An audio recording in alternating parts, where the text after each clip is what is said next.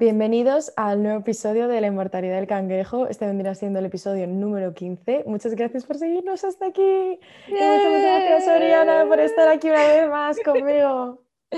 Gracias por invitarme a tu casa, Alba, porque hoy estoy en la sala de tu casa. Sí, al lado tuyo en el sofá. Ey, pues podría ponerte aquí con un globito y tu cara, ¿sabes? Y así estoy que acompañada. No pones una almohada pones una almohada así vertical y pones algo así redondo que sea mi cara, entonces, ah, mira, aquí está Oriana. Oye, pues lo voy a hacer porque estoy más sola, o sea, menos mal. Eso es como, como Marshall cuando se fue que Lily literalmente Marshall era una almohada, ¿te acuerdas? Pues esa voy a ser yo contigo, vas a tener aquí, voy a poner tu cara y voy a abrazarte en plan, mira Oriana, estamos viendo juntas Friends. He visto que Streamio, por cierto, tiene el especial de Friends, así que lo veré. Lo tengo que ver. Yo también. Alexander, si estás escuchando esto, por favor, compárteme otra vez la contraseña de Disney Plus. Yo sé que no lo está escuchando, pero eh, bueno. Eh, eh, merece la pena intentarlo. Merece la pena intentarlo porque es que, coño, muchacho. O sea, hubo un problema con mi computadora. Entonces, bueno, es que mentira, yo le conté unas historias del, del, del, Instagram. Que por supuesto nos seguís todos nuestros oyentes las historias espero que no las salten porque yo las hago con mucho cariño, o sea, yo confío en ustedes mis secretos, mis más oscuros secretos. El punto es que se formateó mi computadora, entonces perdí muchas cosas y entre esas está el Disney Plus, o sea, la clave que me había dado mi amigo Alexander y ahora no tengo cómo ver Disney. Trágico. Trágico, estaba, estaba viendo, o sea, tuve que ver, tuve que ver Loki por streaming, muchachos. No. No, yo todavía no lo he visto, la verdad. bueno, y tengo que confesar, madre mía, este podcast en realidad se nos está yendo la pinza otra vez. Tengo que confesar que me han hecho un spoiler muy grande de las Tofas 2. Muy grande. Ay, no, no me lo digas. no, no lo voy a decir porque no soy tan mala persona, pero yo estaba escuchando un podcast, de hecho, tranquilamente, y decían, vamos a hablar, no, no spoilers, dicen, no spoilers. Y yo, bueno, no spoilers, spoilers mis cojones. ¿Sabes? Porque me, dijeron todo. Y yo me, quedé así, estaba yo dormida casi y abrí los ojos y dije, hijo de puta, porque no quería, o sea, es que es el peor spoiler, no, de verdad, no.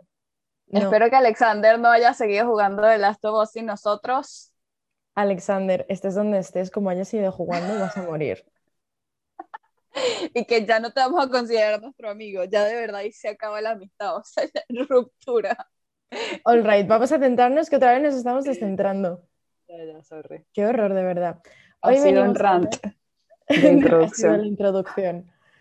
Ok, hoy vamos a hablar de un tema súper, en verdad esto es lo que abrió un poco el podcast, ¿no? Que fue la idea de los choques culturales, eh, sobre todo nivel mudarte de un país de un lado del mundo y llegar a un país como Reino Unido, como es el caso de Oriana. No, pero Alba también nos va a decir, muchachos. Lo mío es menos interesante, chicos. Lo mío no es como mm, de, una, de un país feliz a un país muy feliz. Tú también tuviste que cruzar un cuerpo de agua para llegar, o sea, estamos llegando a una isla, o sea, todo el mundo tiene que cruzar, a menos de que vengas de Gales o de Escocia, pero en realidad todavía eres, eres, eres considerado inglés, si eres de Gales o Escocia, ¿o no? No, Gales, eres, con, eres considerado británico. Británico, claro. Bueno, aquí. Pero todo el mundo tiene que cruzar el charco para llegar a Reino Unido. es un poco difícil. Reino Unido. Hacerlo. Así que bueno, eh, nada, de eso va este episodio y sigo un poquito relacionado con ese primer episodio que hicimos. Ya. Pues bueno, perdón, es que estoy un poquito malita. Cuéntame, Oriana, cuéntame. Primera impresión en plan, yo te voy a ir haciendo preguntas para que nos cuentes tu narración de tu llegada, ¿vale? O sea, tú aterrizaste en qué aeropuerto. Primero que todo, eh, yo tardamos en aterrizar y eso fue uno de los primeros choques porque recuerdo que eh, o sea, iba a llegar a Heathrow, obviamente, porque yo, ay, sí, yo quiero llegar a Heathrow, porque voy a llegar a Reino Unido, pero primero necesito que llegar a Heathrow, ¿sabes? yo de verdad te digo sinceramente que yo más nunca quiero llegar a Heathrow. Entonces, em, no había terminado de llegar a Heathrow y ya lo estaba odiando porque había una cola de aviones y no aterrizábamos y estábamos dando vueltas encima de Londres porque había demasiada congestión de aviones. ¿Qué dices? Y, o sea, yo llegué como media hora tarde porque estuvimos arriba dando vueltas. Después, cuando aterrizamos, una cola de aviones, Alba. Literal, en la pista había una cola de aviones. Y yo, así como, Marico, esto es el primer mundo. O sea, hay una cola de aviones en el aeropuerto. O sea, yo, quedé. Pero para despegar, nunca para aterrizar. O sea, es que en Venezuela hay que dos aviones en el aeropuerto porque ya no hay ninguna aerolíneas en el país y es como, y aquí había cola de aviones y así que ya eso fue como, no puede ser, ya yo estaba así como indignada. Em, después lo que me pasó cuando llegué ese día fue acudí al baño, obviamente tenía como ya 24 horas en un avión. Y fui al baño aquí en Heathrow y todo era demasiado moderno también en Heathrow, obviamente, a ver, todos los baños en Inglaterra no son así, pues, pero sabes que todo es súper moderno y sabes que tienes dos botones y yo no sabía cuál darle. ¿Pero botones de qué? ¿Del váter? Eh, del váter, sí. ¿Solo tenéis uno en Venezuela? Sí, coño. Yo en, mi casa tengo pues. dos. Verga, Alba, no son mucha tecnología, pues. En mi casa tú bajas la palanquita, pues, o sea, estamos todavía en los 90, pues. Entonces, em, ajá, habían dos botones para, para bajar el váter, la puseta o lo que sea. Eh, después afuera, cuando sale, ¿sabes que está la vaina de... Voy, a decir mi frase mítica del inciso, pero yo lanzo una pregunta a nuestros oyentes, porque hablando de los botones y no saber cuál darle, yo siempre he tenido una confusión muy grande. Sí, tengo un baño sí y tengo confusión, lo sé, pero bueno, no hablemos de esto, ¿vale? Porque yo siempre he asumido que el botón pequeño es para cuando haces pis y el grande para cuando haces caca, pero claro, realmente... Porque pienso, grande será más carga de agua, pero en parte pienso, ¿y si el pequeño en realidad es para cuando lo utilizas menos y el grande para cuando lo utilizas más? En plan, lo que más haces es mear, entonces le darías al grande. Yo creo que tiene más sentido lo primero que dijiste, porque yo también lo pienso así. Es que, o sea, yo lo veo, claro, porque, y, y, lo peor es que literalmente siempre te ponen el botón, o sea, por ejemplo, creo que en el aeropuerto era como un círculo, y, no estaba la, la, raya del medio, no era como que, ahí tienes un botón, son de igual forma, no, tenías un botón que era mucho más pequeño y uno que era mucho más grande. Y yo siempre le di al más pequeño, porque yo digo, bueno, esto utiliza más agua y al final siempre va a hacer su trabajo, ¿sabes? Pero ¿sabes qué pasa? Que hay uno que hay una variación de esto, es que perdona que hagamos una discusión tan en plan específica de esto, pero he visto unos que son como un círculo y al lado hay como una media luna, ¿sabes? Entonces está como el círculo, que imagino que es el botón principal, y la media luna. Y ahí, ¿a qué botón le das? Porque la media luna es muy difícil darle solo, en plan, solo a la media luna. Entonces yo creo que sí. no sé. Si alguien sabe, sabe la respuesta de esto, por favor que nos las explique, porque yo vengo del tercer mundo, muchachos. Yo de verdad no les voy a mentir. relevante. Pero bueno. Eh, sigamos por tu experiencia en Heathrow. Bueno, ajá, entonces siguiendo en el baño, eh, ajá, entonces cuando me voy a lavar las manos también, todo es demasiado, todo es con sensor, entonces tienes que meter la mano para, para el agua, que se abre sola, después el jabón, no sabía dónde estaba para secarte las manos y resulta que es ahí mismo, en el mismo lavamanos, pero por arriba, ¿sabes? Y eso fue, o sea, yo recuerdo que ya estaba así como, pero ¿dónde me seco las manos? Y creo que fue alguien que me dijo, ay, no, sí, es aquí yo. Gracias, señora, así casi que con los ojos de, wow. Después no sabía abrir la puerta y creo que activé una de emergencia porque no sabía cómo abrir la puerta. Y yo sí, yo como marica ya me van a botar de este país porque no sé ni abrir puertas, o sea, ya. Pero ya esa fue mi experiencia llegando a Reino Unido. ¿Qué más me quieres preguntar? Eso fue el día que llegué. Estoy flipando que, que, tú, yo creo que tenías que llegar y sentirte en un planeta alienígena, ¿sabes? De decir, ¿cómo coño se abren los grifos en este país? Que todo era demasiado, todo era demasiado tecnológico, o sea, tú sabes que todo está, o sea, tú incluso me lo has dicho, pues que aquí todo es mm. demasiado, o sea, aquí todo es con celular, aquí todo es demasiado tecnología. Y en mi país es totalmente lo contrario, todo, todavía hacemos cosas manuales, ¿sabes? O sea... o sea, no, eso lo digo mucho que en, en España yo he llegado a estar unas semanas sin móvil y vivir tranquila y en Reino Unido, ¿te acuerdas que cuando se me empezó a estropear mi móvil entré en pánico? Pero porque allí literalmente todo es a través del móvil. O sea, van a años luz a nivel de haberlo digitalizado todo. Entonces, cuando vienes de España, que yo qué sé, bueno, ahora ah, es que ¿sabes qué pasa? Que vamos a hacer una época pre-COVID y post-COVID, porque yo llegué en la época pre-COVID. Y en la época pre-COVID, ahora es, ahora es mucho más común que todo el mundo pague con tarjeta. No lo veo con el móvil, pero sí con tarjeta. Pero cuando yo estaba aquí en la época pre-COVID, la gente generalmente todavía llevaba dinero en cash Entonces pagabas directamente en cash. Y luego estaba quien llevaba... Y, a ver, hay gente que pagaba con la tarjeta, ¿no? Pero lo normal era tener cash. Y ahora todo el mundo lleva la tarjeta y todavía aquí no veo a nadie pagar con el móvil. En cambio llegué y mis tres compañeros de piso pagaban con el móvil. Y eso fue un shock en plan, pagáis con el móvil, ¿sabes? En plan, ¿quién paga con Apple Pay? Pues todos los ingleses. Marico, sí, eso también. Yo recuerdo que cuando lo vi las primeras veces que fue a la universidad, yo no entendía que la gente ponía su celular y la vaina pasaba y yo, ¿qué? Ya va, pero la tarjeta la tienen aquí atrás físicamente y, y pasa. Pero no, resulta que es una aplicación, Iván, y yo como, wow. Y mi móvil ni siquiera la tenía, o sea, no podía tenerla, me acuerdo, el móvil que tenía en aquel momento. O sea, qué fuerte. Es que eh, este, incluso este es el primero que tiene. Sí, el, mío. Sí, tenemos el mismo móvil. Además me fijé en eso. Pero eh, tengo que poner una bandera de España aquí, aunque van a pensar mal de mí los españoles, pero... No, tú pones la bandera de España y yo la de Venezuela, esto ya está hablado. ok, bueno. Eh, pero sí, eso para mí fue como, wow, marico, pagan con el celular, o sea... A ver, en Venezuela en realidad a veces tendemos a pagar con el celular, pero no de esa manera, sino haciendo pago móvil. ¿Sabes lo que es pago móvil? En plan, que envías el dinero. Sí, nosotros Exacto. eso. Exacto, porque... Claro, porque a veces, por ejemplo, si no hay luz, eh, sabes, el punto de la tarjeta no te puede pasar y también sabes que como en Venezuela hay tanta inflación, o sea, los montos son demasiado altos, normalmente lo que se hace es pagar en dólares porque pasas la tasa y obviamente es como más accesible de pagar así. Eh, y nadie carga cash en bolívares porque tendrías que tener casi que un camión, un camión para poder pagar un cartón de huevos, o sea, es una vaina absurda.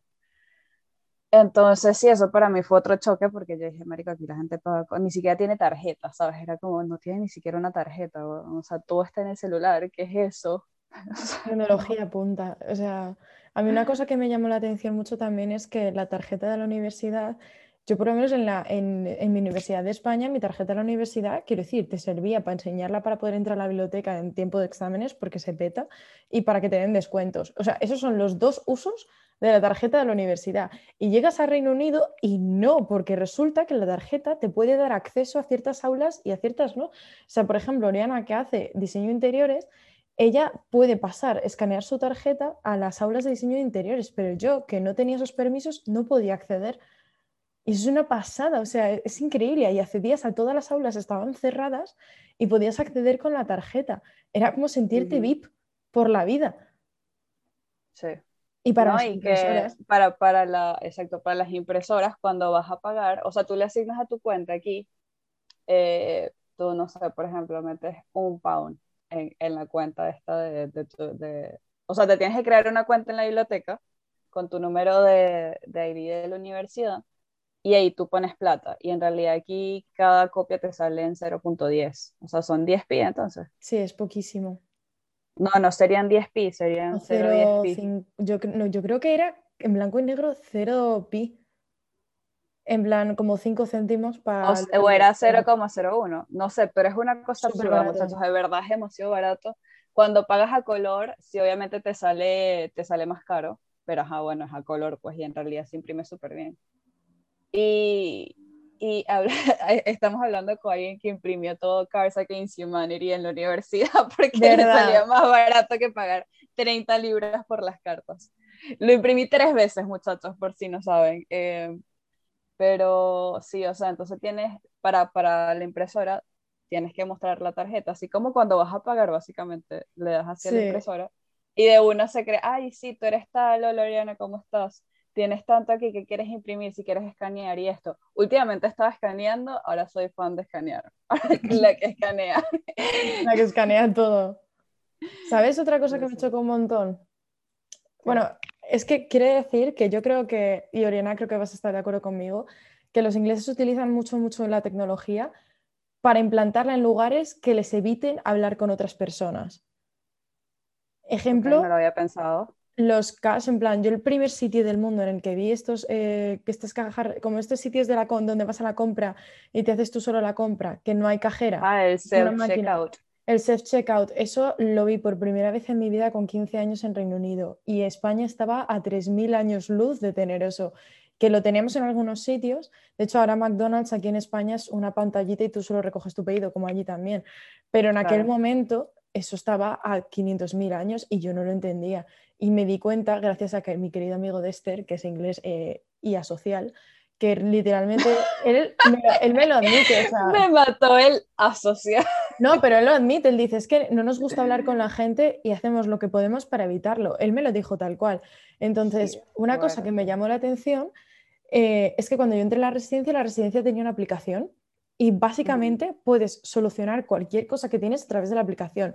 Nivel, no me funciona eh, la calefacción, que nunca me la arreglasteis, hijos de puta, pero bueno, eh, no me funciona la calefacción y para poner una incidencia yo no bajaba a la secretaría a poner una incidencia. De hecho, la secretaría, yo me acuerdo que pasaba, me decía de Esther, es que... Yo siempre llegaba con mi bicicleta y esa vaina estaba así algo, o sea, bueno, es que también fui en época de COVID, ¿no? Claro. Pues yo pasaba y yo, pues yo qué sé, yo cuando entro a mi casa en España le saludo al portero siempre, no sé, me parece un mínimo. Digo, hola, ¿sabes? En plan, no sé, mínimo, normal. Pues yo hacía eso en Reino Unido y se me quedaban mirando con una cara de perros. De, de, de, o sea, yo saludando con una sonrisa, no sé, me parece normal, ¿sabes? Ellos mirándome súper serios así. En plan, no entendía por qué les hablaba.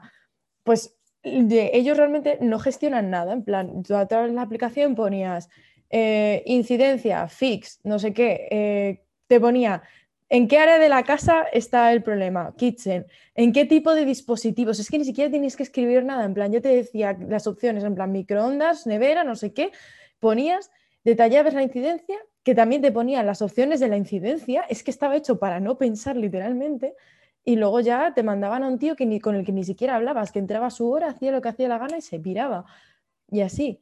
Y luego para las para las lavadoras lo mismo, tú metías ahí dinero y lavabas la ropa y ya está. Y por un código lo hacías y no tenías que hablar con nadie. No había absolutamente nadie con que tú tuvieras que hablar. Lo único que era una mínima interacción era cuando ya tenías que recoger un paquete, que eso sí ya no te podías librar, porque tenías que bajar y enseñar tu DNI. Pero ya está. Claro. Y no, no tienes que hablar con nadie dentro de la residencia, absolutamente con nadie. Sí. Es que es verdad, o sea, esta gente, y justamente ayer, ayer hice un viaje a York, que queda más al norte de Inglaterra. Sabes que yo iba a decir como que, esta es la más al norte que ha estado de Inglaterra, pero en realidad está a la misma altura de Blackpool. Blackpool, muchachos, nunca vayan a Blackpool. de verdad, nunca vayan a Blackpool. Me lo agradecerán, no necesitan perder ese tiempo de su vida. Eh, Alba de acuerdo porque se acuerda de sus piernas rojas. Oh, es que he estado dos veces en Blackpool. A ver, si os gusta ver la decadencia como concepto, a lo mejor... Si, si quieren grabar una película de It, pueden ir a Blackpool. si queréis ir a la playa, os recomiendo encarecidamente no bañaros en Blackpool. Encarecidamente. Esto es un, aviso de salud y, bienestar de la comunidad de Madrid representado por mí. ¿Vale? No, la comunidad de Venezuela también. O sea, eso no es una playa, ¿ok? Eso no es una playa, eso es un vertedero. Eh, pero bueno, el punto es que fui a York y me di cuenta que la gente de verdad es muchísimo más amable. O sea, algo yo no te puedo contar, la gente me sonreía cuando, no sé, estaba estaba con los hijos de, de, mi compañera y entonces era como que, ah, sí, no sé, pasaba tal cosa. Y la gente como que se te quedaba viendo y decía, ay, qué lindo, te sonreí. Y ahí era como, hay interacción con gente aquí. Aquí en Leicester la gente literalmente ni te ve. Te puedes estar muriendo. Nadie se te va a acercar, ¿ok? Nadie. Es que son muy secos. Pero bueno, volvamos a Heathrow, porque nos hemos desviado. Tú sales de Heathrow y ¿qué es lo siguiente que haces? Eh, bueno, o sea, vengo con mis maletas. O sea, después de que salí, obviamente estaba súper cagada con inmigración, a pesar de que obviamente yo vengo súper legal. Pero, ¿sabes? Uno venezolano al fin, uno como que me van a ver la nacionalidad y me van a decir que me van a regresar a mi país que no pertenezco. Entonces, pero el señor ni siquiera me dio los papeles. O sea, yo casi que le di todo, bueno, señor, esta es la carta de la universidad, esta es la visa, este es el pasaporte, esta es la, no sé, el comprobante de que mi papá me puede pagar todo, por favor. casi que, señor. Y el señor, y que vio todo así, ya, sí, toma, ya, bienvenida. Y yo, ¿qué? ya, yo recogiendo todos los papeles así. nada, con mis dos maletas eh, que pesaban la vida, salí de Heathrow. Primero veo el espacio era gigantesco. Salí en el terminal, creo que es el terminal 5, creo. No sé, que hay una ballena. ¿Nunca has llegado a ese terminal? No. Claro, tú vienes de Europa. Yo que vengo de Ah, Turquía. bueno, puede ser. Puede ser. No sé, la verdad es que no sé dónde me han derivado Heathrow, pero bueno, prosigue. Bueno, entonces llego y hay una ballena guindando y el sitio era enorme, o sea, era una vaina que no sé, no sé cuántos metros había hacia arriba, pero ya estaba así, ¿qué es esto? Eh, y tenía que buscar para conseguir una tarjeta, ¿no? Porque mi papá me dijo, lo primero que vas a hacer en Reino Unido es comprarte una línea de teléfono para poder hablar. Entonces, bueno, salgo y mi papá me había dicho que me consiguiera una de, ¿cómo es que se llama esta? Una que también está en España, ¿vale? Vodafone, Movistar. Creo que es Vodafone, creo que es Vodafone. Entonces, no había. La única que había era la de II. Y fue como, bueno, está bien, ¿será que compro esto? Ahora la compré. Fue un problema para pagar porque ella como que no, que nada más aceptamos a la tarjeta y yo obviamente no tenía tarjeta. O sea, la tarjeta que yo tenía era una tarjeta de Estados Unidos y no tenía esa, o sea, esa tarjeta vieja y no tenía la tecnología de aquí del touch, ¿sabes? Sí. Que eso fue otro choque, porque entonces yo llego aquí y ya estoy acostumbrada en Venezuela que tú metes la tarjeta cuando vas a pagar con tarjeta y metes tu código siempre. Aquí tú metes el código y metes la tarjeta cuando son más de 40 libras, creo. Cuando Sí. es mucho, es, otro, es una cantidad muy grande. Si no del resto, nada más pones la tarjetita arriba de la maquinita y suena y ya, se te descobró la plata y uno, what? Eh, pero bueno, entonces ajá, fue toda una movida para pagar eso, pero bueno, cuando conseguí eso, lo instalé y todo, ya tenía línea de teléfono, tuve que agarrar el, tren, el metro en Londres, llegando, con dos maletas. el metro ¿ok? de Londres. Y el metro de Londres, muchachos, ¿cómo lo describimos, Alba? ¿Cómo describimos el metro de Londres? Antiintuitivo. Creo que la, la respuesta es antiintuitivo. O sea, de paso de que aquí todo va al revés, ¿no? Porque la izquierda, o sea, tú, los, can- los canales de, de los carros van al revés que el resto del mundo. Que el ellos se creen que porque ellos invita- inventaron el automóvil van, va- están en lo correcto, pero yo no digo nada, pero si el resto del mundo lo cambia en la misma dirección y sois los únicos que lo mantenéis y vuestras respectivas colonias y ni siquiera todas, porque muchos de ellos decidieron, no es lógico, a lo mejor no tenéis razón, a lo mejor no es lógico. Yo no digo nada, pero bueno. Exacto. Bueno, entonces, ajá, yo, yo como, ajá, verga, tengo que agarrar el metro porque, o sea, llegué a la estación del metro Heathrow y tenía que agarrar, tenía que ir a una estación de, de tren para poder venirme al este. Muchachos, yo nunca había venido a Reino Unido, o sea, yo estaba llegando con unas maletas, un sueño, vamos a hacerlo poético. Es que esto va a acabar muy mal, porque si empieza con un sueño y termina en Leicester, no puede terminar bien, ¿sabes? Es que literal. Entonces, ajá, yo primero no sabía, obviamente yo dije, bueno, estoy aquí en el nivel donde hay carros, me imagino que el metro está abajo, ¿no? Vamos a bajar. Entonces bajo al ascensor y en efecto creo que decía, porque claro, aquí yo, en, creo que en Estados Unidos se le dice metro igual, o se le dice, no, se le dice subway, Sí, y aquí es El metro. underground. o tube, ¿sabes? En- sí. incluso en algunas señoras te dicen que es el tube, y yo, ni idea. Entonces, bueno, ajá, X, obviamente sigo, me voy para abajo y a- hasta que llego. Yo casi que estaba siguiendo a la gente, yo, bueno, por aquí va la gente, por aquí consigo algo, no sé. Entonces, al final llego al- a, la estación y entonces, bueno, menos mal que había un señor, obviamente me imagino que lo ponen ahí porque, marico, o sea, son turistas, los turistas no te van a saber cómo ir. Y él, súper amable, el señor, seguramente no era inglés. Y él me agarró, me, me trajo el, el, que por cierto, yo guardo ese mapa de- del metro de Londres, me dijo, mira, tú estás aquí, me hizo un círculo, tú estás aquí. Tienes que hacer cambio aquí, me puso otro círculo. Qué lindo. Y tú te vas a bajar aquí, porque obviamente yo le dije a dónde tenía que ir, y te vas a bajar aquí. Y yo, ay señor, muchas gracias, de verdad. Entonces, bueno, nada, yo agarro, ajá, me monto en el tren y vaina. eh, cuando tenía que hacer cambio, hice cambio que no era, pero me di cuenta en la estación después de que, o sea, es como, como que hice el cambio y yo, ok, esta tiene que ir a tal sitio. Cuando dijo en los altavoces, no dijo lo mío, veo el, el mapa y digo, estoy yendo hacia el otro lado, la estoy cagando. Entonces me devuelvo. y bueno, al final llegué y todo esto en las maletas. con las maletas, muchachos. Lo que Las jode- maletas que pesaban la vida, Uf, porque mi vida estaba ahí. Ajá. Entonces, bueno, llegué a la estación de tren y mi papá, persona precavida que es, me había puesto como si yo me iba a tardar demasiado en los aeropuertos, como que todo se iba a retrasar y yo iba a llegar casi que tres horas después de la estación. Resulta que llegué obviamente a la hora porque en Inglaterra todo es puntual. Sorpresa. En Venezuela no. No, pero ese es un estereotipo súper famoso de los ingleses, que es la puntualidad, por lo menos aquí. Para nosotros los ingleses se definen por su puntualidad. Y eso es de los pocos estereotipos que yo tenía que se ha cumplido.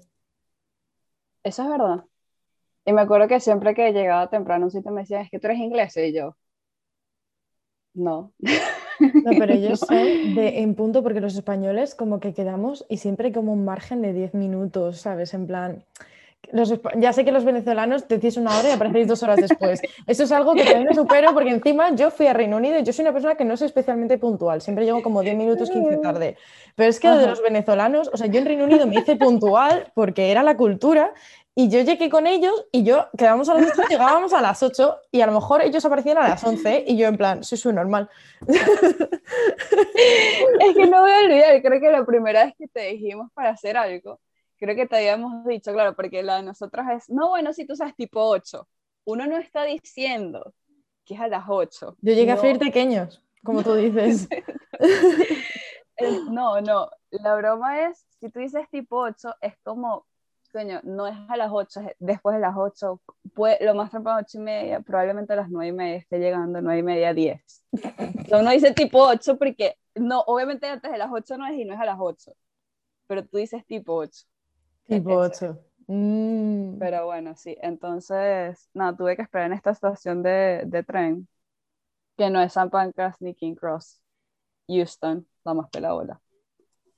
Eh, nadie conoce esta estación de tren, creo, Houston. No, es popular. O sea, yo he pasado un par de veces por Houston. Bueno, entonces iba a pedir un café porque obviamente no sé cuántas horas ya tenía ya despierto, obviamente, porque nunca dormí en ninguno de los aviones que tomé. Y me, me hizo gracia que eh, donde estaba pidiendo café, creo que era en Costa, si no me equivoco, si era en Costa. Y yo estoy pidiendo y la chava me dice, ay, tú eres venezolana.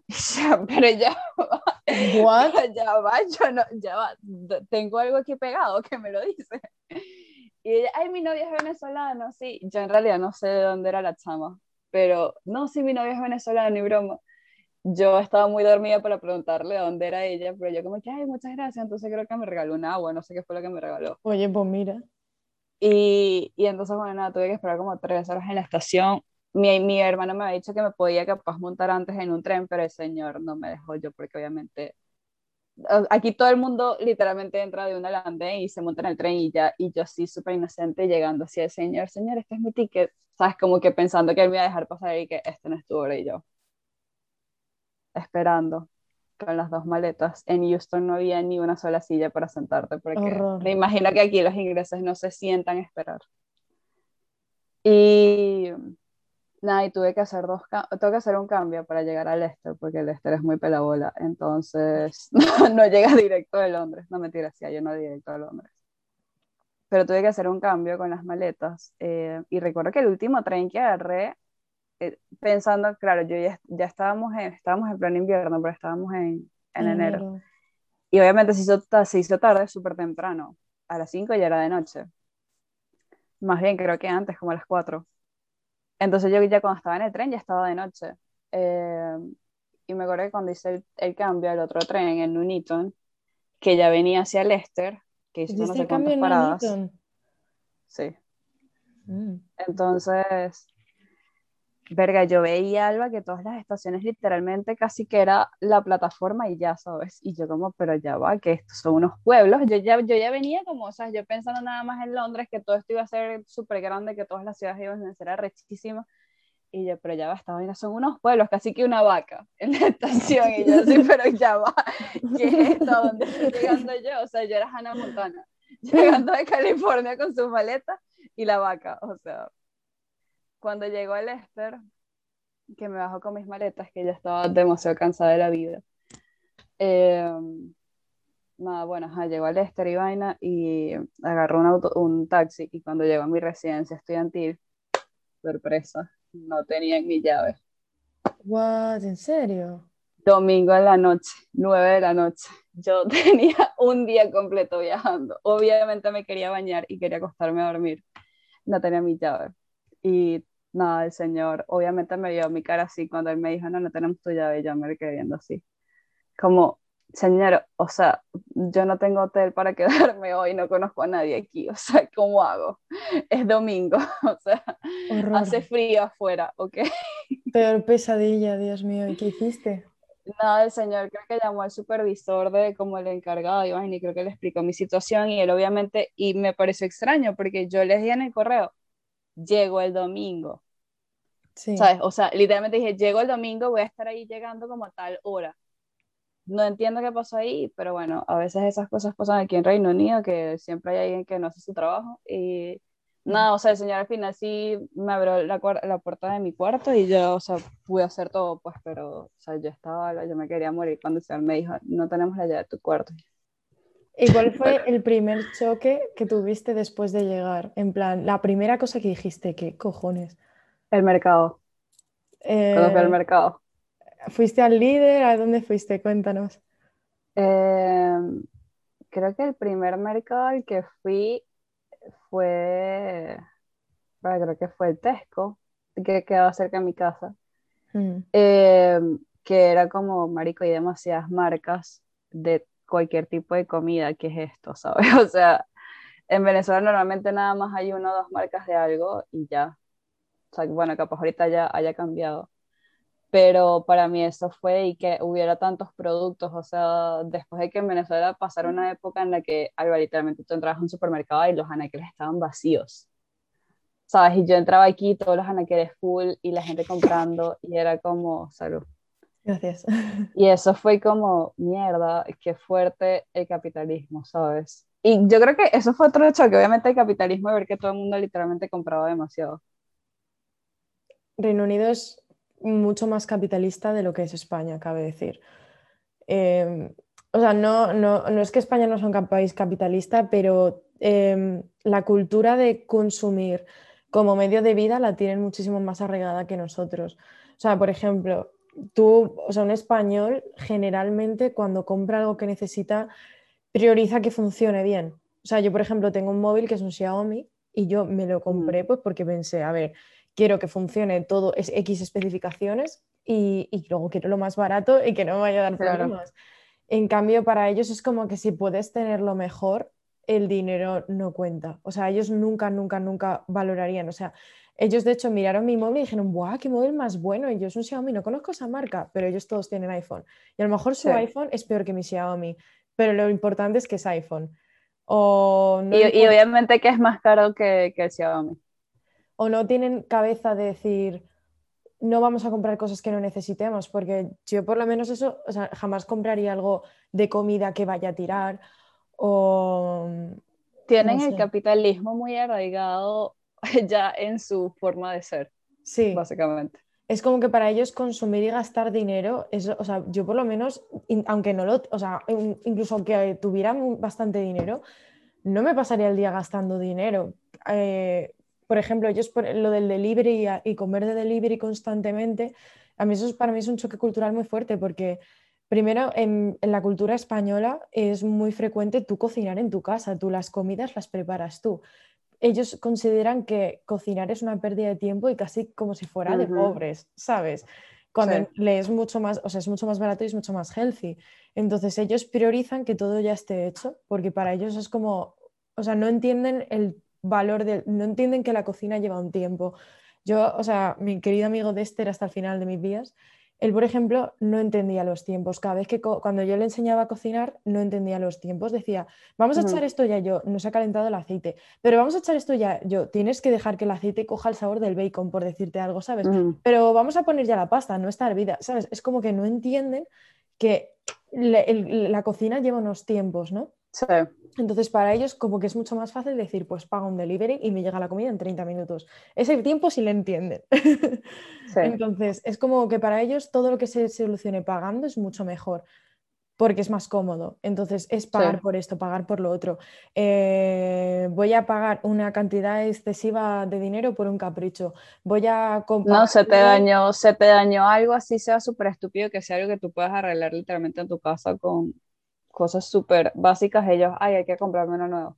es como, pero este está perfectamente bien, nada más tienes que hacer es chillar, ¿sabes? O sea, su vida se Yo no soy ingeniera y me, y me arreglo mis vainas, ¿sabes? O sea... Pero porque sabes que tienes, o sea, no tiene sentido consumir otro producto, pero para ellos es como que cualquier, o sea, necesitan casi como una excusa para comprar. Y como realmente esta sociedad no, te, no es que como te, que te ponga impedimentos para encontrar excusas, claro. pues, o por ejemplo, a mí lo que me alucina es que son, por ejemplo, yo la teletienda jamás la entendía hasta que fui a los ingleses y me di cuenta que de verdad se gastan dinero en cosas de la teletienda.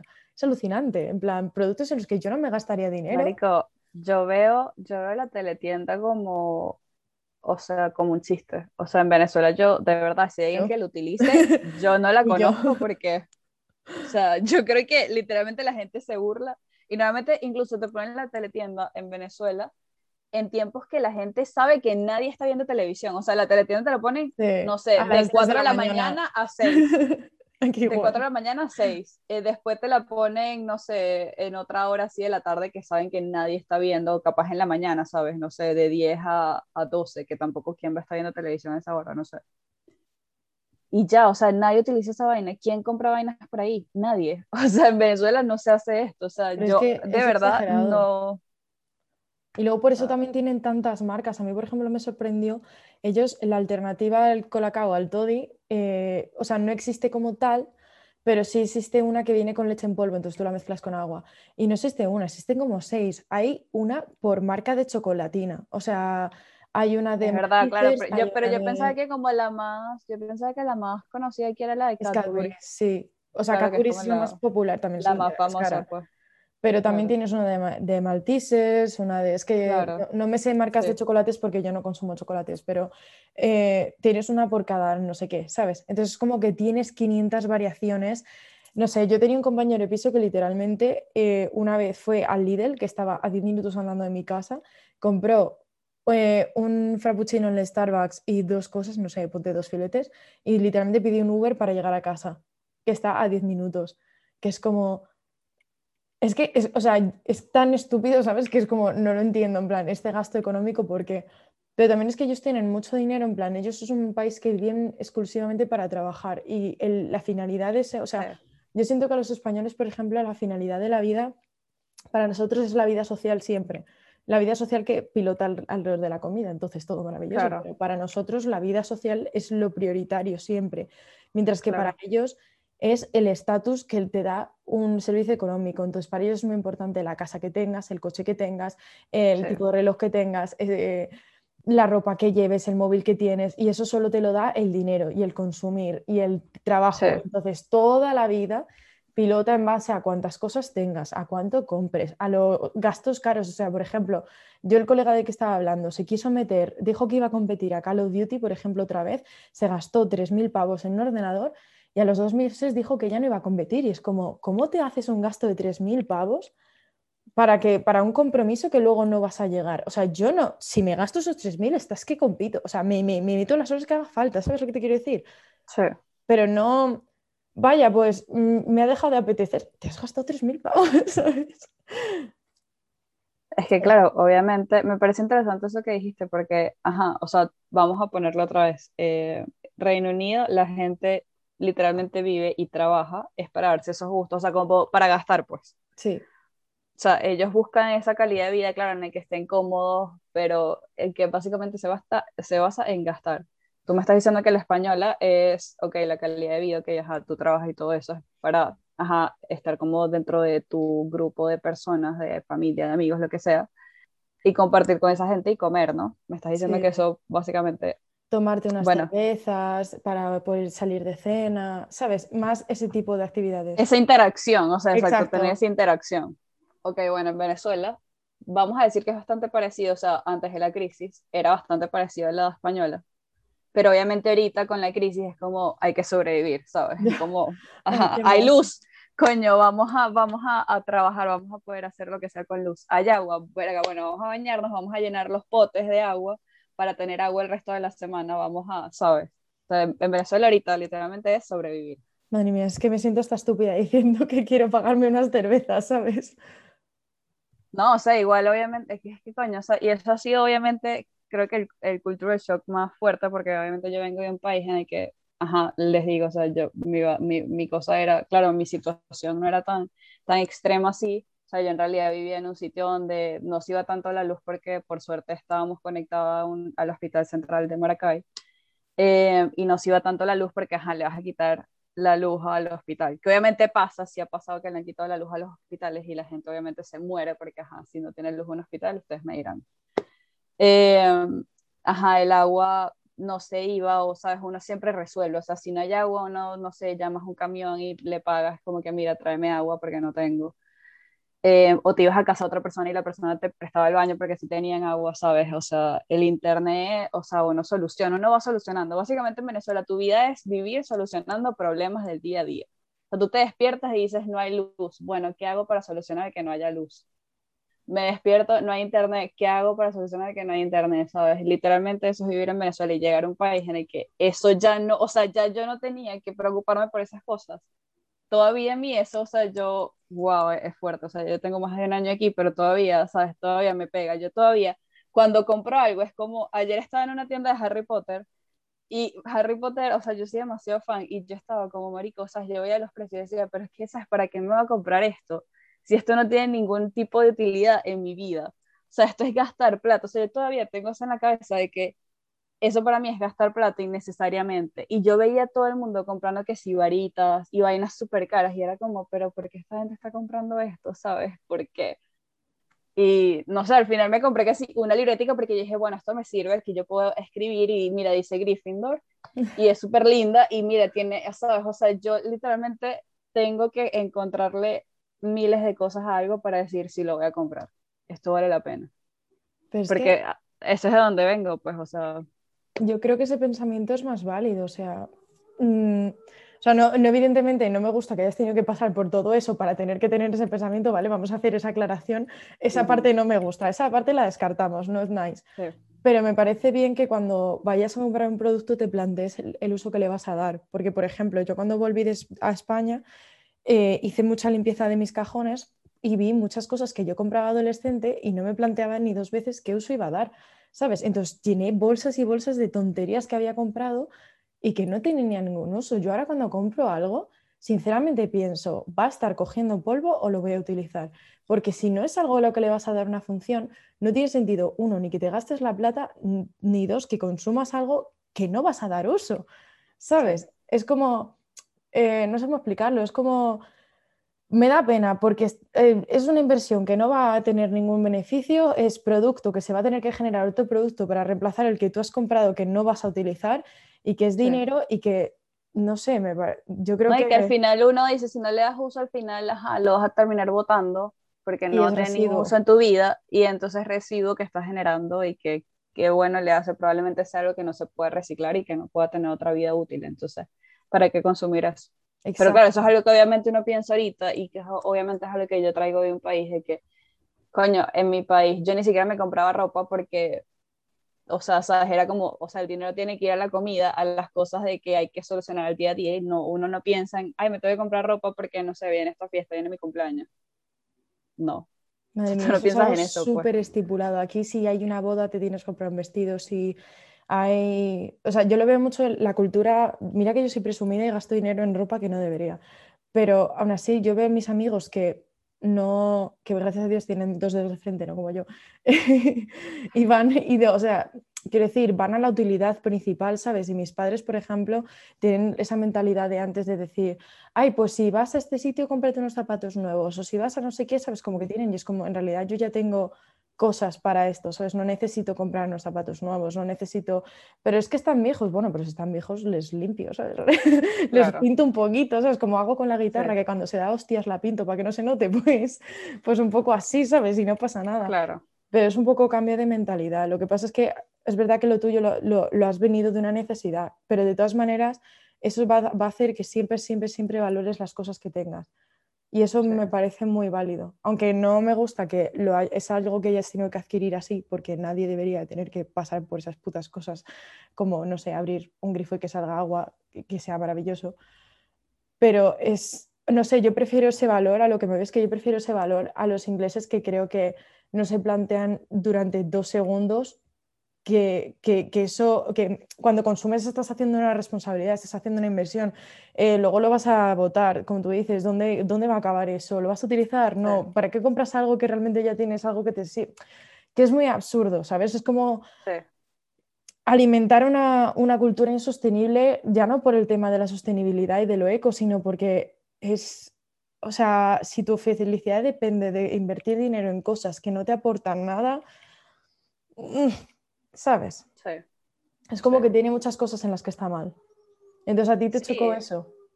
Sí, o sea, yo diría que eso es como el, el major cultural shock que he sufrido porque es algo, o sea, es algo que no se ve, que no, o sea, es como es, tu mentalidad, es tu, es como lo que tú buscas en la vida, ¿sabes? Y yo diría que eso y también obviamente el hecho de que aquí la gente es demasiado fría, que no es como en Venezuela, de que la gente, ¿sabes? Como estás en una cola, lo que sea, la gente te habla, sabes, tú no conoces a esa persona, pero tú, no sé, estás hablando, estás en una cola, tienes algo común y comienzas a hablar como que, ay, qué bolas esta cola, ¿sabes? Coño, ¿qué, ¿qué vas a comprar? Voy a comprar harina pan, ah, bueno, sí, que qué bolas de precio la harina pan, ¿sabes? Uno se pone a hablar de cualquier cosa. Eh, aquí, no. O sea, nunca, nunca alguien me ha preguntado algo en el mercado, jamás. Jamás, ni por equivocación. O sea, creo que lo, lo, lo, que siempre te dicen es que si tú estás como en el camino de alguien que te dice, oh, sorry, es verdad. los ingleses literalmente son como, son como los gochos en Venezuela, la, la, gente de los Andes, que siempre es como que, ay, lo siento, lo siento, ¿sabes? Pero, no sé, o sea, eso, eso yo diría que es otro. Yo creo que eso es probablemente lo, para los que vinimos de países más sociales y más cálidos, yo creo que eso es como lo que decía antes, entraba a la residencia y me miraban raro por saludar y me decía mi amigo, es que eres tu friendly y yo tu friendly. Para mí esto en mi país se llama educación, ¿sabes? En plan, ni siquiera friendly, es educación. Literal, o sea, eh, o sea, es increíble. Y eso que, y eso que yo, no, yo no me considero una persona así súper simpática, o sea, en, realidad en Venezuela a, mí a veces me, me tildan de antipática porque puede que yo a veces no haga esas cosas por X, Y, Z, porque estoy ocupada, lo que sea. Eh, o bueno, X, yo soy demasiado persona que está en sus pensamientos y a veces absorta de la realidad. Entonces, pero aquí, o sea, en realidad me afectó que la gente no te hable para nada. O sea, no te, no te, o sea, nada. O sea, aquí, y, y, más llegando a un país en el que yo no conocía a nadie, me sentía extremadamente sola porque ni siquiera había esa interacción con gente en el supermercado, eh, donde fuera que fuera, o sea, nada.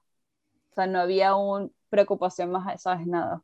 Yo me acuerdo que en la pandemia, a mí, yo recuerdo dos días que fueron como el alivio de mi existencia, aparte del día que te conocí, Oriana, aparte ese día, ese día no le vamos a contar, ¿vale? Pero era horrible porque, por lo que tú dices, o sea, tú ibas por la calle y además es que yo creo que mi máxima interacción era cuando iba a comprar y los tíos de los bancos de Bitpark me silbaban. O sea, wow, la interacción que toda mujer quiere, pero bueno. Eh, llevaba meses sin hablar con nadie, o sea, con, quitando mi vecino inglés y, habla poco, entonces es que era, era, yo la que hablaba con las paredes, con mi vecino, era yo la que hacía y ya al final es como que te hartas de que nadie te hable.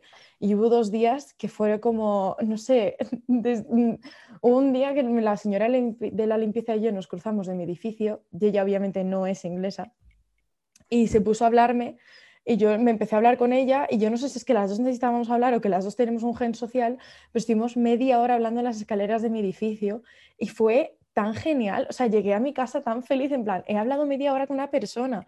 Y otro día me fui a dar un paseo larguísimo hasta el Aldi que está donde el Space Center, en plan, para los que me estéis escuchando como a una hora caminando tranquilamente donde yo vivía.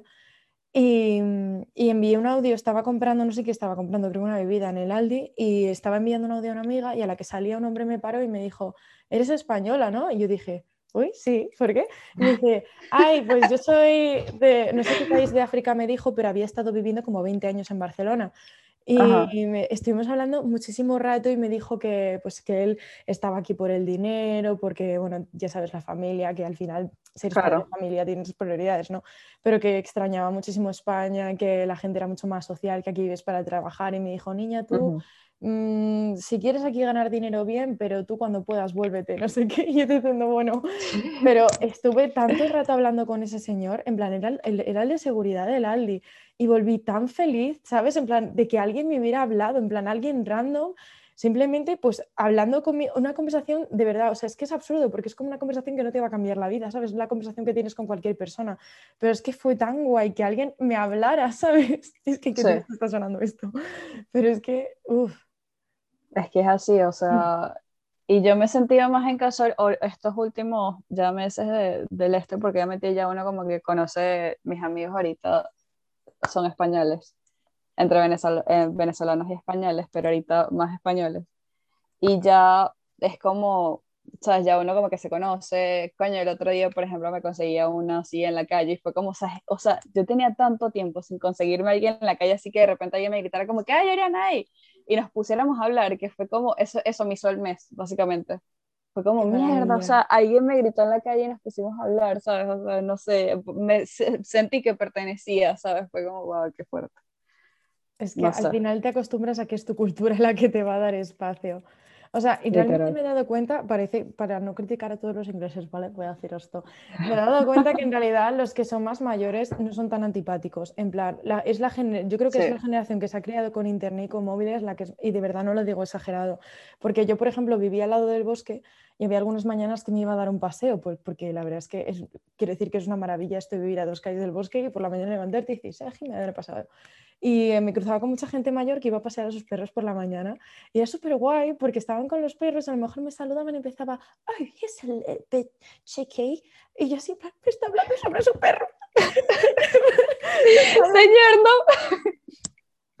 Te saludaban y te sonreían las personas mayores y a mí eso me encanta, ¿sabes? Porque esa calidez, ¿sabes? Eh, oh, es súper nice, es de decir, me voy el domingo por la mañana a pasear, me encuentro con señores mayores con sus perros y me sonríen, me sonríen y me dicen good morning y a lo mejor el perro está correteando y empezaba uh, uh, Toby, come here, oh, such a cheeky boy y yo en plan, ay señora, me lo está contando usted a mí de verdad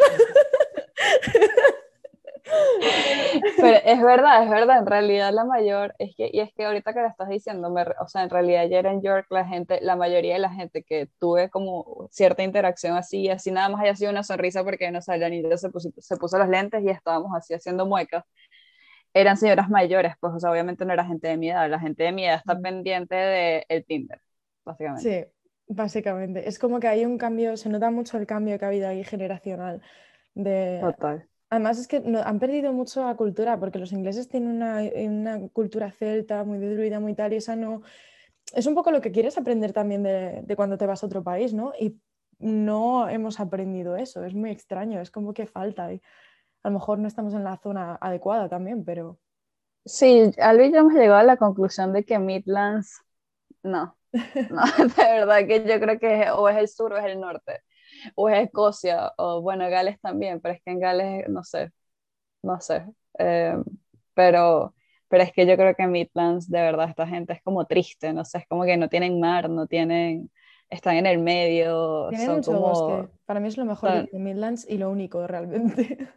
Eso, eso es verdad, eso sí es algo, y eso es algo que yo no me esperaba de Inglaterra. O sea, no sé, es algo que no te muestran capaz en, en las películas, o bueno, capaz sí te la muestran porque te pasean por parques y eso, pero pero no sé cómo, o sea, yo no esperaba que hubiese tanto como parques y zonas verdes y a pesar de que en Venezuela en realidad también hay muchos parques así, en realidad no son parques totalmente verdes, o sea, estoy literalmente, cuando yo digo parques o plazas aquí, es todo verde, o sea, en Venezuela tú puedes tener, que en realidad es súper ilógico que tú tengas un parque y lo asfaltes o le pongas cemento para que la gente camine en vez de sencillamente dejar la grama y hacer un camino de tierra, ¿sabes?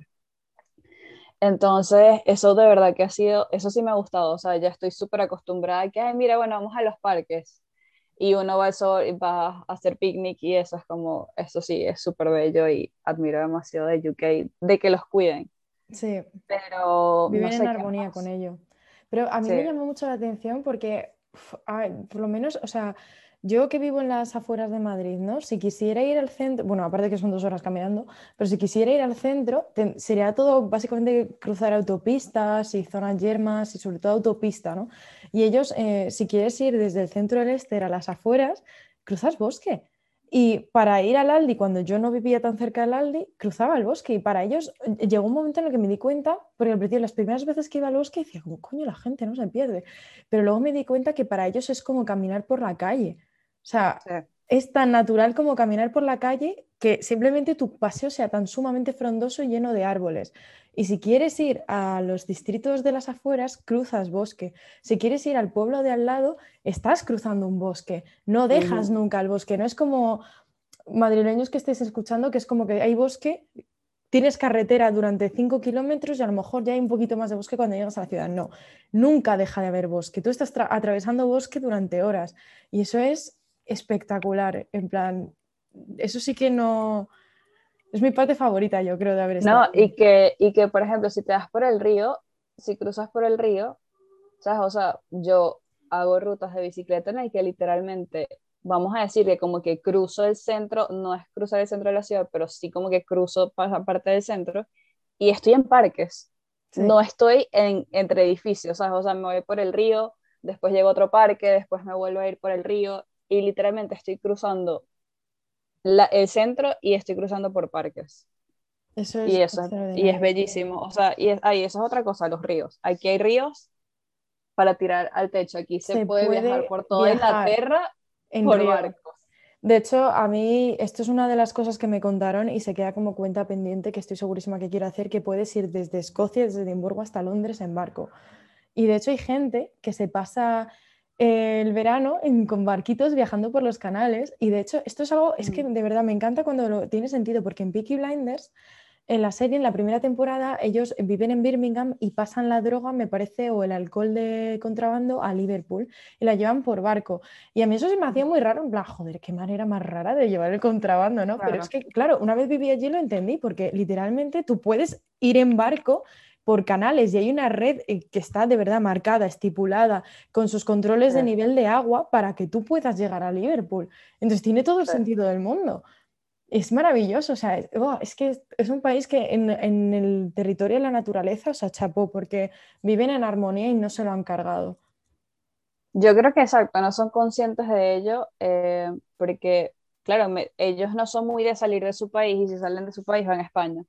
Sí. Alba, lo puede corroborar. Hay zonas en España, para la gente venezolana que lo escuche, que literalmente está todo en inglés. Los carteles están en inglés, la gente habla en inglés, los expedientes en inglés, solo te aceptan cosas en inglés porque es que es como que viven aquí. O sea, se han adueñado de algunas zonas del país, pero completamente. Entonces yo creo que esta gente como, no sé, o sea, porque justamente yo estaba viendo una historia de una chama que decía como que, coño, que cuando uno vive en una ciudad que ella veía, ella vive en Barcelona y que, eh, o sea, ella veía mucha gente de otros países de Europa que venían a Barcelona a, a respirar otro aire, ¿no? Y ella decía, coño, sabes, yo no puedo hacer esto aquí en Barcelona porque realmente vivo aquí. Y entonces ella hacía esta reflexión de que, conchale, de que en realidad tú cuando vives en un sitio, por más de que X no sea una ciudad grande o lo que sea, tú como que lo ves tan normal como respirar y no eres consciente de dónde vives y de tu contexto. Así como que no lo disfrutas como un turista lo, lo podría hacer, ¿sabes? Como que no respiras otro aire porque para ti es como que el mismo aire que siempre respiras. Entonces, coño, siento que esta gente, como para ellos es tan normal, ellos capaz pensarán que así es todo el mundo eh, y el resto del mundo en realidad. Yo no he estado en otro país que sea así. Yo le pasé fotos de mi, del bosque a la mi casa a mi amigo inglés y me dijo, si es un desierto, y yo, ¿no has visto un desierto qué? y es que ahí como te explico que esto es todo España. Pero sí, y hablando de aire, eh, no se me va a olvidar el último día o penúltimo día que pasé en Reino Unido. Eh, no se me va a olvidar en la vida porque eh, me llevó el susodicho inglés a un, a un, parque que no me dijo, creo que no te llevo a este parque, venga, como este último día te llevo. Y recuerdo que había una, o sea, estaba, había una cima y tuve que hacer cuesta arriba, que yo ejercicio invierno mal. Y cuando llegué arriba miraba a mi alrededor y veía todas las nubes en plan colmando el cielo como siempre y el, y el, área verde, verde, verde, verde, verde. Y estábamos bastante altos y recuerdo que lo que hice y es como que se ha quedado en mi memoria como uno de los mejores recuerdos es inspirar muy fuerte el aire. En plan hacer...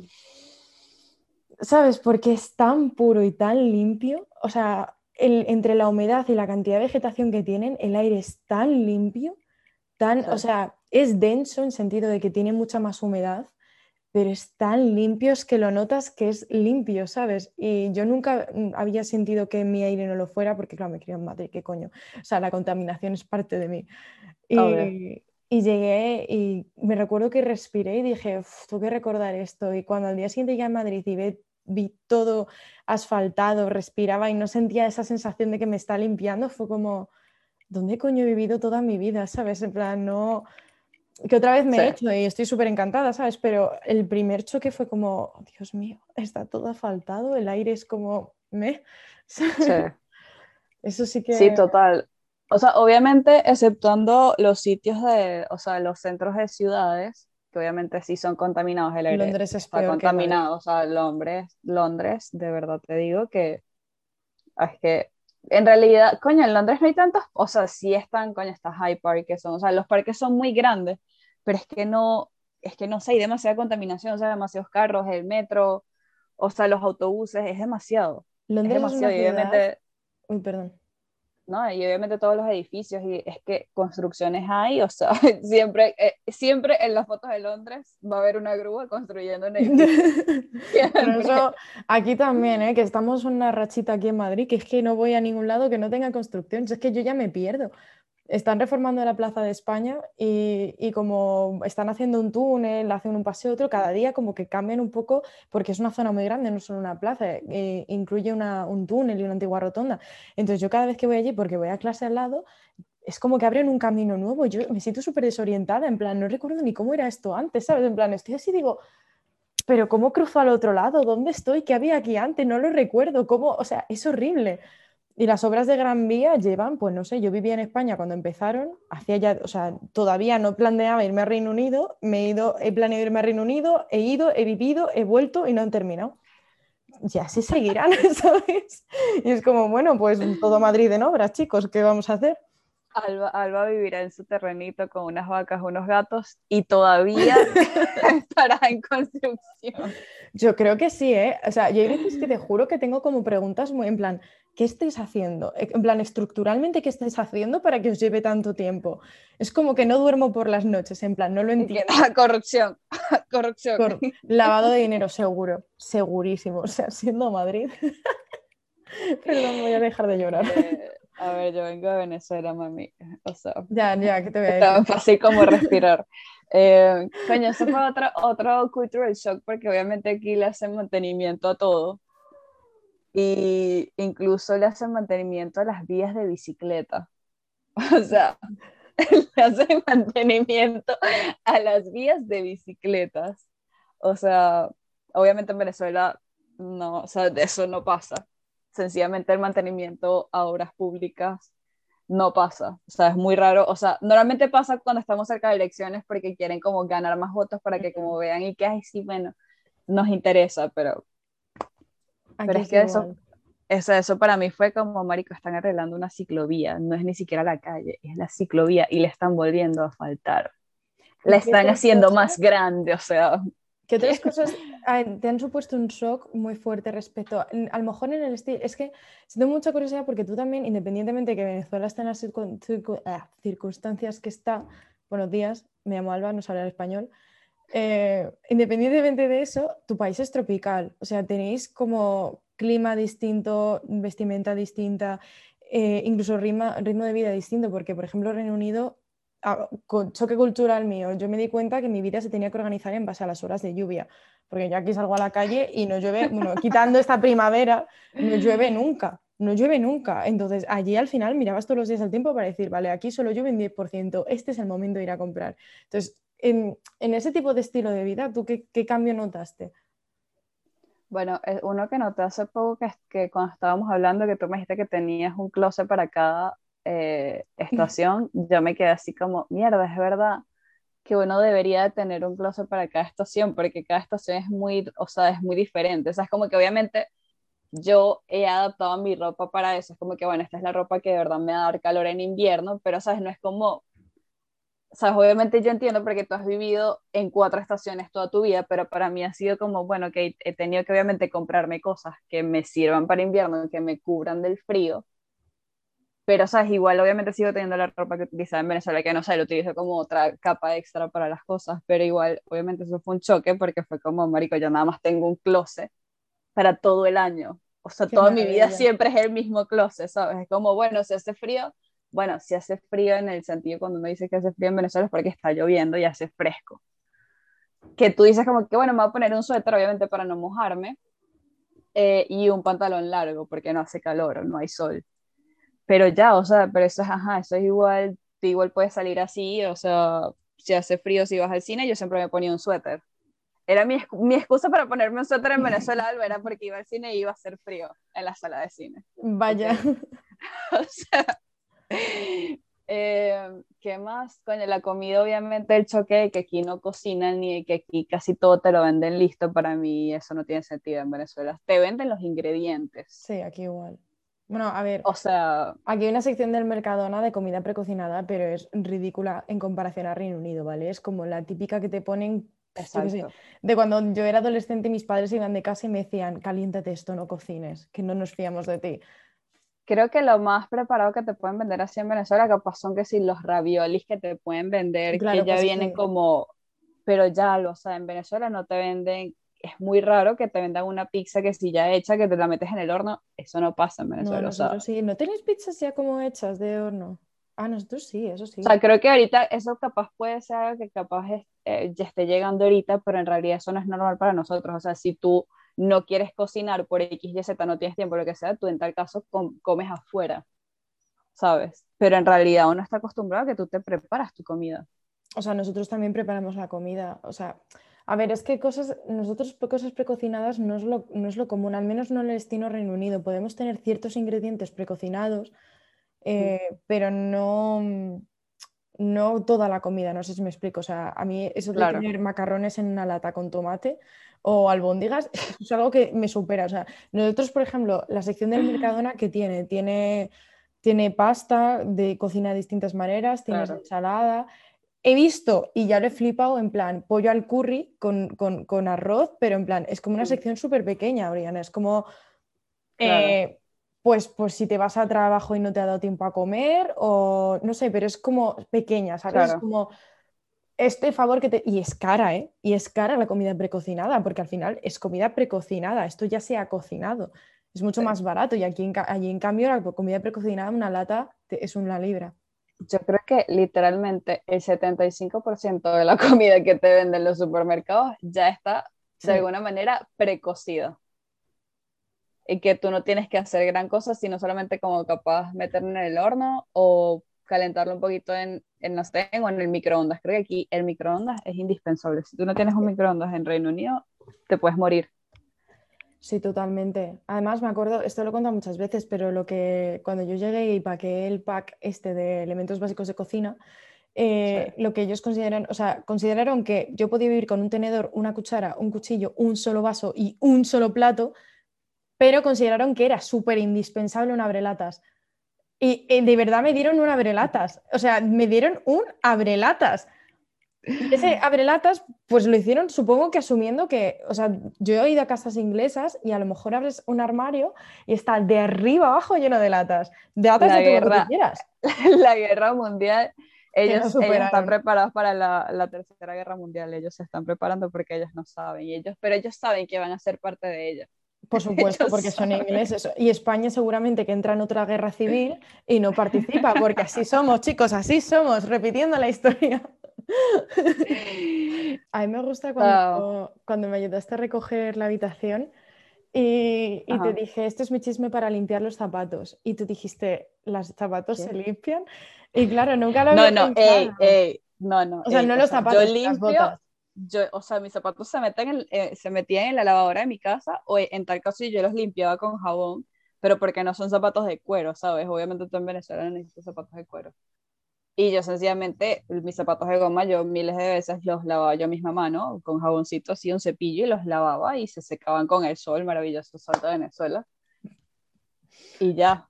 O sea, pero obviamente cuando tú me mostraste que tenías todo un kit, que gracias por dejármelo, porque ahora limpio mis botas. Los mantengo. Me alegro que lo utilices, te duran más los zapatos así. Entonces fue como, tú me lo mostraste y yo no tenía ni idea. Alba, o sea, Alba en ese momento fue mi maestra. O sea, yo que, Alba, ya va, ¿cómo es eso? Muéstrame. Y Alba me enseñó. Gracias, Alba. Y fue el día que te enteraste que me explotaban cuando era pequeña. que el día que sí, que su familia le explotaba, muchachos, de verdad, muy triste esa historia que no vamos a contar en este podcast. ya no lo hacen, ya no la explotan. No, pero, o sea, realmente lo de limpiar zapatos creo que se está perdiendo mucho porque yo no escucho a mis amigos que limpien zapatos, pero mi familia, por ejemplo, que es del norte y, en el norte evidentemente pues hace frío, es como algo que está muy eh, como en la, en la madre mía, madre mía, no. Eh, está muy en la cultura de, de, de mis padres, ¿no? Porque ellos, o sea, como son del norte, yo siento que hay muchas veces que me enseñan cosas que luego no veo en mis amigos y digo, vale, a lo mejor esto es nuestro. Y el tema de los zapatos y las botas es muy importante porque como ellos eran del norte, tenían tri calcetines de lana, las botas buenas de cuero. Entonces, como en aquella época en la que mis padres se criaron, pues tenías un par de zapatos buenos, pues tenías que cuidarlos bien. Entonces le echabas el betún, lo cepillabas y mis padres eso me lo han enseñado, pero es que creo que tiene sentido porque, por ejemplo, yo llegué a tener unas combes de cuero que son de cuero y te aíslan bien del frío.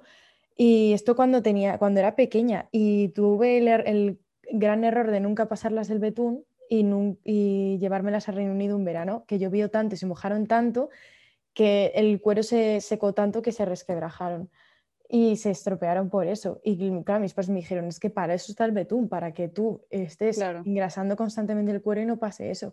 Y dije, joder, soy subnormal. entonces, desde entonces es como que me gusta tener cuidado porque es como, jo, o sea, las cosas de cuero yo siempre pienso que te tienen que durar toda la vida. Y entonces, si las cuidas, pues oye, eso que te llevas. No sé, me gusta eso de cuidar de tus cositas. Pero sí, o sea, a ver, ¿qué otra cosa sí podemos mencionar? Eh, ¿De qué más te acuerdas? Mm, o sea, ya hemos hablado de la ropa, de la comida. Es que yo siento que me falta como algo sustancial de preguntarte y no sé el qué, ¿sabes? Verga, es que ¿qué más puede ser? Siento que a lo mejor el mayor choque puede ser el tipo de dispositivos, porque es que para mí Reino Unido es tecnológico, entonces para ti. O sea, para es que sí, o sea. o sea, obviamente, es que eso fue lo primero que mencioné porque es que fue como, es que literalmente llegué y fue, marico, ¿qué es esto? O sea, aquí todo es con tecnología, o sea, eh, y no sé, o sea, y ayer, ayer justamente que, que fui a un museo de los trenes, es que, o sea, literalmente esta gente, o sea, vi toda la evolución del tren desde los 1800 hasta ahorita y es como, mierda, ¿sabes? O sea, y, y, estaba mostrando incluso uno que era como el próximo tren, cómo va a ser, y era como mierda, pero esta gente literalmente la evolución, pues, marcada por el tren. Viven en el futuro totalmente. Y en Venezuela hubo una época que había una, una, había trenes, pero los quitaron, o sea, yo creo que mis padres ni siquiera lo vieron porque, o sea, tampoco estaban, pero sí había trenes, pero claro, era algo que eh, creo que nada más era en el centro, como que te conectaba al centro con algunas ciudades adyacentes. Y ya, porque Venezuela siempre ha estado muy centralizado, entonces, para mí que aquí literalmente todo Reino Unido esté conectado con el tren y literalmente la gente lo utilice para, mira, vamos a pasar un, o sea, vamos a pasar este día ya en tal ciudad y lo usen, fue como, verga, en Venezuela literalmente es el carro, o sea, si tú no tienes carro, no eres nadie, o sea, nosotros también tenemos red de trenes. Eso no sabía que no lo teníais. No, no lo tenemos. Y como te dije, metro hay, pero creo que el metro que más se podría mencionar que es como un metro es el de Caracas, porque Valencia tiene un metro, pero nunca lo han terminado de, de construir bien. O sea, la gente lo usa las pocas estaciones que tiene, pero no está completado. Maracaibo tiene un metro, pero creo que tampoco está completado. Eh, ya creo que no hay otra ciudad que tenga metro. ¿Y qué opinas de las casas inglesas, de la arquitectura inglesa? Y no te digo porque nos pongamos tiquismiquis, ¿vale? Lo digo por... Voy, a, voy a explicarlo, en plan, no voy a poner tiquismiquis en plan... Todos los ingleses viven en casas con jardín, ¿vale? Todos. Y todas las casas tienen el mismo estilo de ladrillo y tienen ese rollito 1800, las reforman mucho. ¿Qué piensas cuando ves que realmente todo el mundo vive en casas allí con su jardincito? Verga, obviamente, o sea, en Venezuela hasta hay gente que tiene sus casas con jardín eh, y hay gente que vive en apartamentos que obviamente no tienen jardín, pero, ¿sabes? Uno siempre tiene que ser un jardinero. O sea, en realidad es como común que una familia venezolana tenga como matas en su casa, porque no sé, es como común, pues no sé si es algo, no sé, pero es como normal. Em, y, y, pero obviamente que esta gente, que más bien yo creo que aquí se debe considerar raro que tú vivas, a menos de que, bueno, vivas en una ciudad como Londres o no sé, Birmingham, se debe considerar raro que tú, vives en, que tú vivas en un apartamento. Porque debe ser como que, ay, ¿y el jardín? ¿Sabes? Y en realidad es como, ¿sabes? Ya uno en Venezuela es como que, bueno, sí, él vive en casa o vive en un apartamento y uno en realidad no le da importancia a esto, pero aquí el jardín es, no sé, un hijo, pues. A mí me lo preguntó una chica inglesa, en plan, ah, pero que no tienes jardín y yo vivo en un apartamento. Y su primer pensamiento, ah, porque vives en Madrid, ¿no? Y es como, bueno, eh, pero aún así la gente tiende a vivir en apartamentos, ¿sabes? Ajá. Incluso las afueras. O sea, no sé, a mí lo que me impacta es que literalmente hagan reformas de las cosas. Obviamente me parece maravilloso que hagan reformas de las casas de 1800, como la que tú vivías. Y me encanta que eso lo sigan haciendo, eh, me parece maravilloso. Y, pero creo que lo que siempre me ha asustado es que literalmente todas las casas siempre sean iguales y que tú veas un mar infinito de casas iguales. Es como, o sea, eso a mí me, literalmente me recuerda al episodio este de, de, Los Padrinos Mágicos, en el que, sabes, todo es gris y todo es igual y, y nadie se diferencia del otro. Es como, pero ¿dónde está la personalidad de cada quien, sabes? No existe. obviamente cada casa es diferente por dentro, pero es como, eso a mí me da, me da ansiedad, ¿sabes? Me vuelvo el perrito así, me da ansiedad. Qué fuerte. Pero no sé, o sea, siento, o sea, justamente ayer que viajé, que vi varias ciudades así, coño, es increíble que literalmente en todo, o sea, todas las ciudades a las que he ido, la arquitectura siempre termina siendo lo mismo, o sea, es como que siempre ves el mismo edificio con el mismo diseño, las mismas casitas, o sea, todo es lo mismo. Eso es todo es lo mismo. También eso hasta cierto punto me gusta, porque, a ver, también depende de cómo lo lleves, pero yo cuando vivía en el sur, vivía en un pueblo muy pijito, y me gustaba mm. porque estaba, era, a ver, la verdad es que el pueblo tenía un defecto muy grande, y es que estaba al lado de la costa, pero no tenía costa, pero tenía las gaviotas todo el puñetero día. Y era como, vamos a ver, vamos a ver. Pero, por ejemplo... En vez de palomas, eran gaviotas. Eran gaviotas, todo el santísimo día pero no teníamos el mar, tenías que conducir 15 minutos para llegar al mar, que bueno, no es mucho, pero aún así no tenías el mar, pero tenías las gaviotas, o sea, ¿qué clase de timo es ese? Y, mm, y debo decir, así, y me gustaba mucho que, por ejemplo, ibas a las zonas costeras y todas las casas eran iguales, pero en el sentido de que tenían un mirador que daba al mar.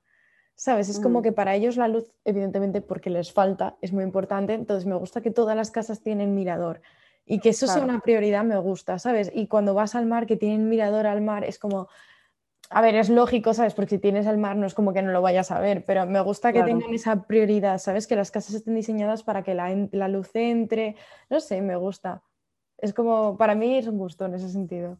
Bueno, pero es que obviamente aquí tienen que diseñar para que agarre sol, porque es que, o sea, los días que en Inglaterra hay sol, milagro básicamente, o sea, o sea aquí en las casas las ventanas siempre son o sea, si de verdad uno vive, o sea, yo creo que seríamos así infelices si viviera en una casa aquí en Inglaterra que tuviese una ventanita así súper chiquita, porque si de por sí aquí casi no hay luz del sol, o sea, si no tienes una ventana grande, ¿de dónde agarras luz, sabes? De hecho, a mí lo que más me gustaba de mi habitación de la última casa que estuve era lo grande que era la ventana, porque yo que sé, te iluminaba la habitación. En la otra residencia que tenía, la ventana no es que fuera excesivamente pequeña, pero tampoco era grande encima al norte. Entonces la luz en mi habitación... Mm, no. Entonces esto es guay.